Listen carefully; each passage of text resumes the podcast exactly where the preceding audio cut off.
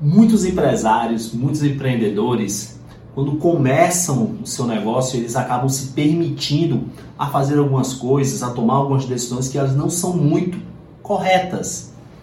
E muitas e muitas vezes essas decisões erradas logo no começo, elas se perpetuam durante toda a existência da empresa.